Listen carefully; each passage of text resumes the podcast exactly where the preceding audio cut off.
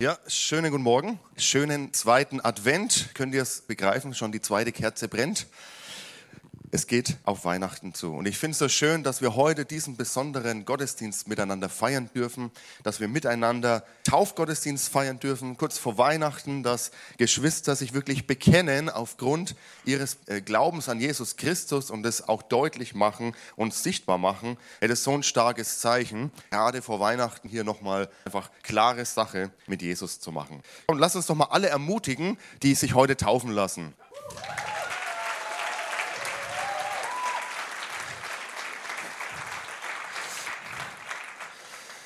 Und ich möchte besonders auch die Gäste ähm, begrüßen, die sich heute einfach äh, mit hinter die stellen, die sich heute taufen lassen. Schön, dass ihr mit dabei seid, schön, dass Sie mit dabei sind. Schön einfach, dass Sie auch diese Wertschätzung den Täuflingen gegenüber mitbringen und sich einfach hinter die Täuflinge mitstellen. Das ist einfach eine ganz schöne Sache. Herzlich willkommen an alle bei uns in der FCG in Lichtenfels. Auch wenn ihr heute online zugeschaltet habt, schön, dass ihr mit dabei seid und dass wir durch den Online-Gottesdienst auch die Möglichkeit haben, einfach miteinander Gemeinschaft zu haben, auch wenn man zum Beispiel mal krank ist oder wenn man aus verschiedenen Gründen nicht vor Ort sein kann. Auch schön, dass ihr mit dabei seid.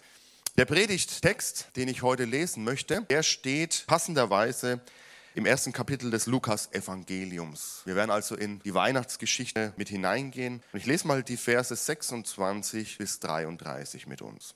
Elisabeth war im sechsten Monat schwanger, als Gott den Engel Gabriel nach Nazareth schickte, einer Stadt in Galiläa. Dort sollte er eine junge Frau namens Maria aufsuchen. Sie war noch unberührt und mit Josef, einem Nachkommen von König David, verlobt. Der Engel kam zu ihr und sagte, sei gegrüßt, Maria, der Herr ist mit dir. Er hat dich unter allen Frauen Frauen auserwählt. Maria erschrak über die Worte des Engels und fragte sich, was dieser Gruß bedeuten könnte. Hab keine Angst, Maria, redete der Engel weiter. Gott hat dich zu etwas Besonderem auserwählt. Du wirst schwanger werden und einen Sohn zur Welt bringen. Jesus soll er heißen. Er wird mächtig sein und man wird ihn Sohn des Höchsten nennen. Gott, der Herr, wird ihm die Königsherrschaft seines Stammvaters David übergeben. Und er wird die Nachkommen von Jakob für immer regieren. Seine Herrschaft wird niemals enden. Und so würde ich ich gern mit uns gemeinsam noch für die Predigt beten und lade uns einfach alle ein, vor Gott zu kommen, unser Herz zu öffnen, weil ich bin mir sicher, dass Gott heute sprechen möchte, auch zu dir. Herr Jesus, wir danken dir für dein Wort. Wir danken dir, dass es uns Wahrheit und Richtschnur für unser Leben ist. Heiliger Geist, und so laden wir dich ein. Du darfst heute zu uns sprechen. Du darfst unser Herz berühren. Du darfst unser Herz verändern. Denn wir brauchen dein Reden in unserem Leben. Amen. Alle Jahre wieder ist nicht nur ein Lied, sondern alle Jahre wieder, ist es bei mir so, und vielleicht kann der ein oder andere sich damit identifizieren, Weihnachten kommt so plötzlich. Ja? Drei Monate vor Weihnachten machen wir immer Witze und sagen, was soll man am Heiligabend essen, ja, was soll man machen und so weiter. Aber das Problem ist, aus diesen Plänen werden keine Aktionen, sondern äh, die Zeit verstreicht und auf einmal, oh Mist, jetzt ist ja schon der 1. Dezember. Mist, jetzt ist ja schon der erste Advent. Weihnachten steht vor der Tür. Wer hätte das ahnen können? Ja? Ich weiß nur mir so? Auf einmal ist es da und ich bin nicht vorbereitet, weder innerlich noch äußerlich. Das Gute ist, meine Frau, die ist schon vorbereitet, die fängt dann schon das Dekorieren an, so dann merke ich, es wird jetzt Weihnachten, es geht drauf zu. Aber ich bin nicht vorbereitet. Und jedes Jahr nehme ich mir vor, nächstes Jahr machst du es anders, aber es hat bisher nicht geklappt. Alles in der Adventszeit schreit doch danach, mach dich bereit, mach dich bereit. Wer von euch hat einen Adventskalender bekommen? Die Kinder sind draußen, aber manchmal auch, ja, super. Auch von den Großen haben manche Adventskalender, ja, sehr gut. 24 Türchen oder 24 Säckchen oder Päckchen oder was auch immer. Man merkt, sobald der 1. Dezember da ist, vorher ja, äh, ist alles noch ein bisschen so seichtet vor sich hin, aber dann kommen wir in Turbo-Modus, ja. Erstes Türchen geht auf und jetzt wissen wir, der Countdown läuft. 24 Tage, dann ist es soweit. Der Adventskranz, sobald die erste Kerze angezündet wird, wissen wir, oh, jetzt wird's ernst, es geht auf Weihnachten zu. Zweite, dritte und dieses Jahr vierte, denkt dran, wenn die 40, vierte Kerze brennt, ist es schon soweit, ja. Ich habe als Kind noch so einen Spruch gelernt, und wenn die fünfte Kerze brennt, hast du Weihnachten verpennt. Ja? Also dieses Jahr ist es besonders äh, gut zu merken. Dann natürlich die Kinder. Auch die Kinder merken, ja, es verändert sich was und fragen natürlich, wann ist denn endlich Weihnachten? Wie oft muss ich noch schlafen? Wann ja, ist es endlich soweit? In der Arbeit merkt man schon, das Jahr neigt sich dem Ende zu. Ich muss jetzt planen, was muss ich noch schnell abarbeiten, damit ich dann in Ruhe in meinen Urlaub zwischen den Jahren, wenn ihr es habt, Glückwunsch, wenn nicht, seid gesegnet. Aber ähm, ja, ich schnell noch die Dinge abarbeiten, damit ich zwischen den Jahren zur Ruhe kommen kann. Die Plätzchen werden gebacken, das Haus füllt sich langsam mit leckerem Duft. Man muss sich überlegen, welche Geschenke besorge ich. Aber nicht nur überlegen, man muss auch aktiv werden, man muss auch die Geschenke kaufen. Also alles in der Adventszeit schreit eigentlich danach und drückt aus, mach dich bereit, mach dich bereit. Da liegt so eine Spannung in der Luft irgendwie. Und auch wenn man mehr klein ist, auch wenn man schon ein bisschen größer ist, so wie ich oder so wie ihr, diese Spannung, die ist doch immer noch irgendwie da. Auch im Alten Testament, im ersten Teil der Bibel, da ist so eine erwartungsvolle Spannung in der Luft. Man merkt, die Menschen warten auf etwas. Man merkt, da ist eine Erwartung, dass da was kommt, dass da sich was entwickelt. Und zwar vom Anfang, also von der Zeit, wo die Menschen von Gott sich abgewendet haben. Man nennt es auch Sündenfall, wo Sünde in die Welt gekommen ist. Judith hat uns da letzte Woche mit reingenommen in der Predigt. Von Anfang an hat Gott angedeutet, Leute, ich habe euch nicht vergessen, ich habe euch nicht alleine gelassen, sondern mein Plan steht, mein Heilsplan steht. Da kommt jemand jemand. Und wenn wir so durchs Alte Testament gehen, diese Erwartung, diese Spannung, die ist immer da, die ist immer präsent. Wir merken, wie sich das durchzieht, wenn Gott Bünde schließt mit Abraham über die nächsten Generationen, ja, mit Isaak, mit Jakob, wie durch die Stämme Israels, durch den Stamm Juda sich das weiterzieht und Gott verheißt, schau mal, durch den Stamm Juda wird was Besonderes passieren. Dann auf einmal dieser König David auf dem Thron sitzt und König David, er empfängt von Gott auch so eine Prophetie, schau mal, äh, deine Linie, die wird niemals aufhören. Es wird immer jemand aus deinem Geschlecht auf dem Thron Israels sitzen. Und wir merken, wow, aber wer kann das sein? Und dann kommen die Propheten und auch sie sprechen immer wieder hinein, hey, wacht auf, macht euch bereit, denn da kommt jemand. Der Messias kommt, der Retter kommt, der König, der für alle Zeit auf dem Thron sitzen wird. Er kommt. Und wenn wir im letzten Buch des Alten Testaments angelangt sind, beim Propheten Maleachi, sagt mal alle Maleachi. Mensch, ihr seid ja richtig hebräisch äh, Muttersprachler, wenn es überhaupt so richtig ausgesprochen wird. Hoffentlich ist keiner da heute. Wir lesen mal im Buch Maleachi, letztes Kapitel des Alten Testaments, Kapitel 3, Vers 1. Der Herr, der allmächtige Gott, antwortet, ich schicke meinen Boten voraus, der mein Kommen ankündigt und mir den Weg bereitet. Noch wartet ihr auf den Herrn. Ihr wünscht euch den Boten herbei, der meinen Bund mit euch bestätigt. Ich sage euch, er ist schon unterwegs. Ganz plötzlich werde ich, der Herr, in meinen Tempel einziehen. Also Gott schließt sozusagen das Alte Testament, diese Spannungsgeschichte, Geschichte ab mit dieser Verheißung, Leute, macht euch bereit, mein Bote ist schon auf dem Weg und plötzlich wird jemand da sein. Nun, ich glaube, ich erzähle euch nichts Neues, wenn die Definition von plötzlich von uns abweicht von Gottes Definition von plötzlich. Ja?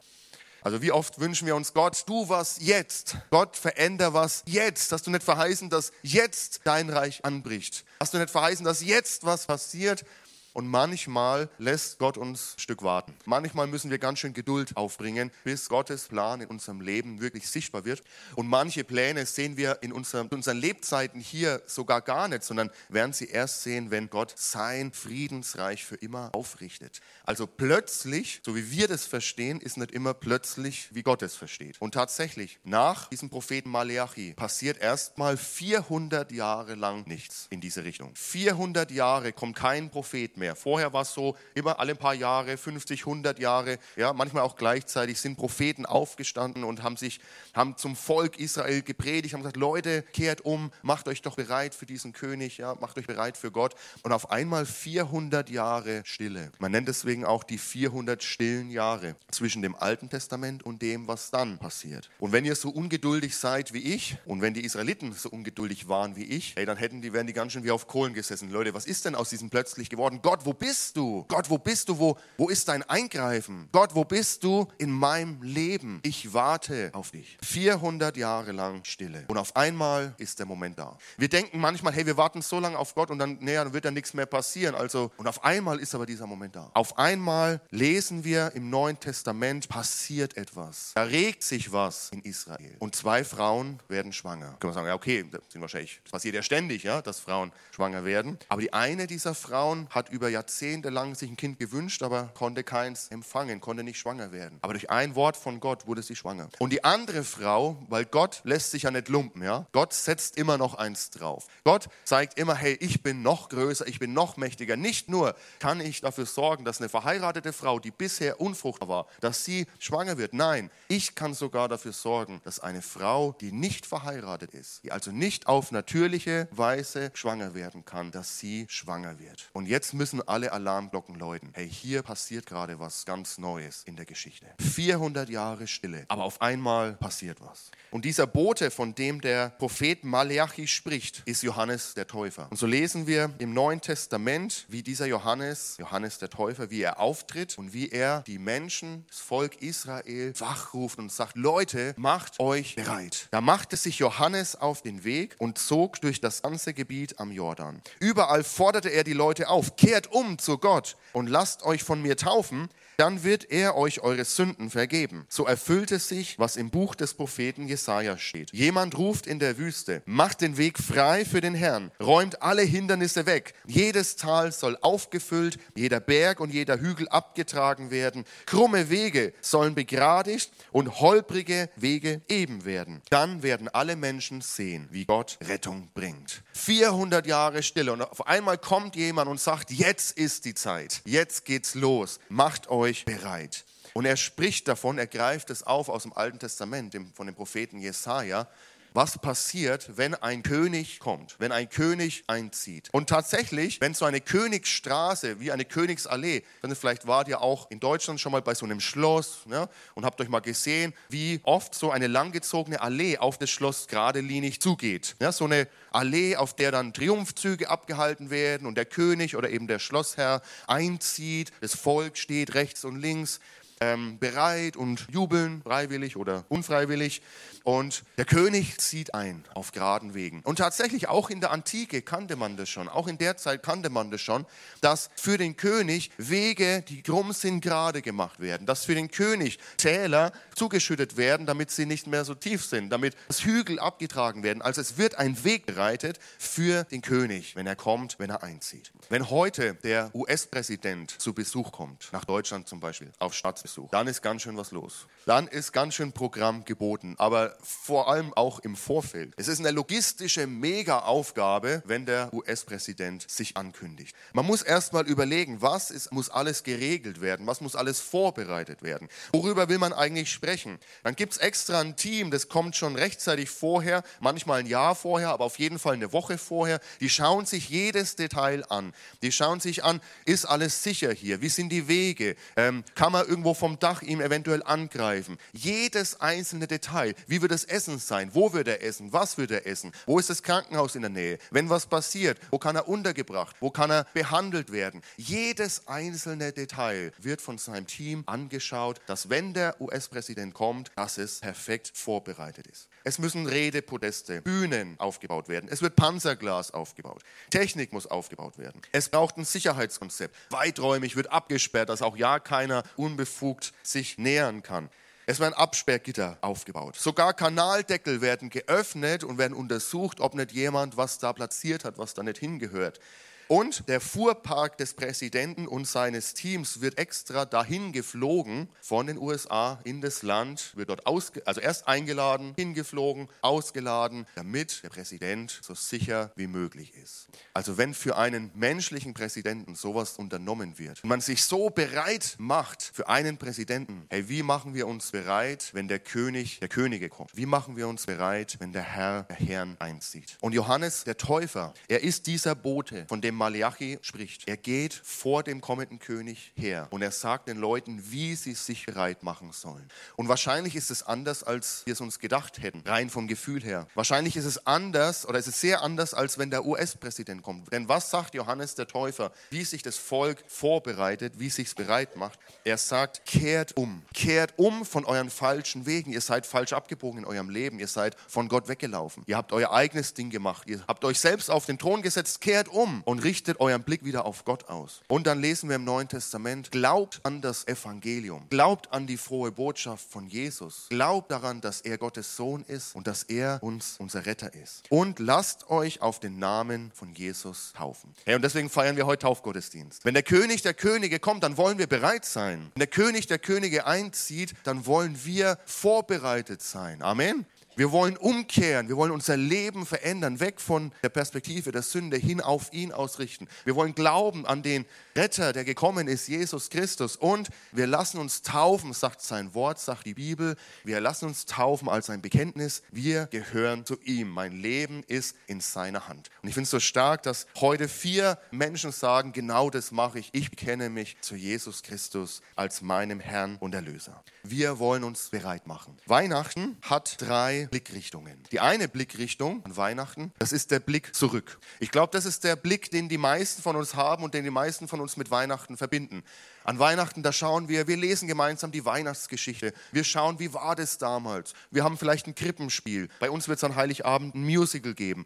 Aber irgendwie, wir schauen zurück und wir wollen uns erinnern, hey, was war an Weihnachten? Was ist Tolles passiert? Jesus ist Mensch geworden, der Sohn Gottes als Baby geboren und wir erinnern uns gerne zurück. Das ist der eine Blick. Leider haben die meisten, wenn überhaupt heute noch, nur diesen Blick zurück. Aber Weihnachten hat noch zwei andere Blickrichtungen und das ist der Blick nach vorne. Weihnachten heißt nicht nur, was war damals, sondern Weihnachten heißt auch, was wird kommen. Jesus Christus kommt wieder. Jesus Christus kommt wieder, aber nicht mehr als Baby in der Krippe, sondern er kommt wieder als dieser König, der sich auf seinen Thron setzen wird. Er kommt wieder, um mit der Ungerechtigkeit in dieser Welt ein Ende zu machen. Er kommt wieder, um Gerechtigkeit, Frieden und Heil zu schaffen, um sein Friedensreich aufzurichten und dort als König auf dem Thron zu sitzen. Und auch im Advent, wenn wir an die Ankunft Jesu denken, dann lasst uns nicht nur zurückschauen, was damals war, vor 2000 Jahren, sondern lasst uns immer auch nach vorne schauen, denn wir erwarten, dass er kommt. Und wenn er kommt, das wird richtig gut. Hey, unser König kommt. Wir machen die Wege gerade, indem wir auf ihn blicken, unser Leben durch ihn verändern lassen, unser Leben ihm anvertrauen,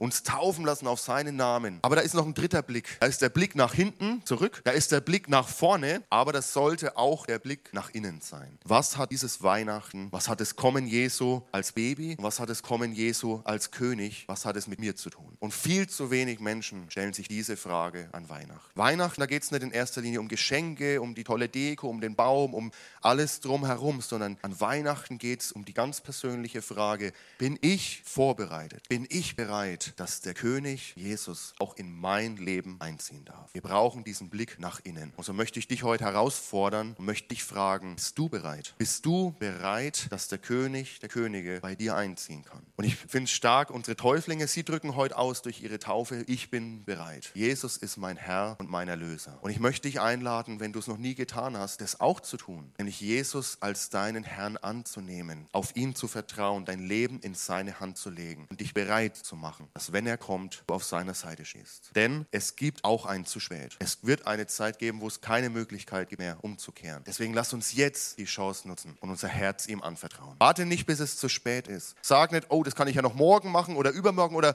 in einem Jahr. Nein, Nein, sondern nutze die Chance heute. Mach dich bereit für den König der Könige. Amen. Amen. Komm, lass uns mal gemeinsam aufstehen. Ich möchte gerne mit uns gemeinsam beten.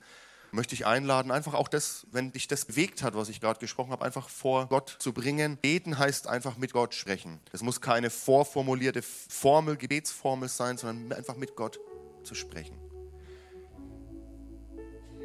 Und wenn du möchtest, kannst du dich auch meinen Worten anschließen. Herr Jesus Christus, wir danken dir. Wir danken dir, dass du gekommen bist, dass du dich klein gemacht hast, um unter uns zu sein. Dass du gekommen bist, um uns einen Weg der Rettung aufzumachen und zu ermöglichen. Und heute steht genauso diese Frage im Raum. Bist du bereit? Bin ich bereit für dein Kommen? Herr, und ich möchte mich bereit machen. Ich möchte auf dich schauen. Ich möchte dich bekennen als meinen Herrn. Und ich danke dir für die Geschwister, die heute durch die Taufe das deutlich machen. Herr, aber ich bitte dich, dass du auch ja, durch diesen Raum gehst mit deinem Heiligen Geist und dass du an unserem Herzen anklopfst Und dass da, wo Menschen noch nicht bereit sind, noch nicht im rechten Verhältnis zu dir stehen, keine Beziehung zu dir haben, Jesus, dass du anklopfst bei ihnen.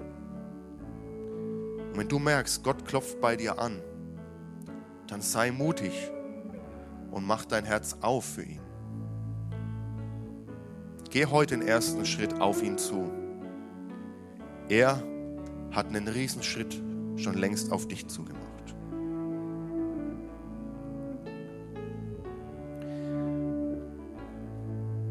Jesus, wir bekennen, gerade jetzt zur Weihnachtszeit, du bist der König aller Könige.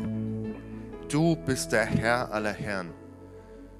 Du bist der Grund, dass wir Weihnachten feiern. Und du sollst im Zentrum, im Mittelpunkt stehen. Alle Ehre gebührt dir.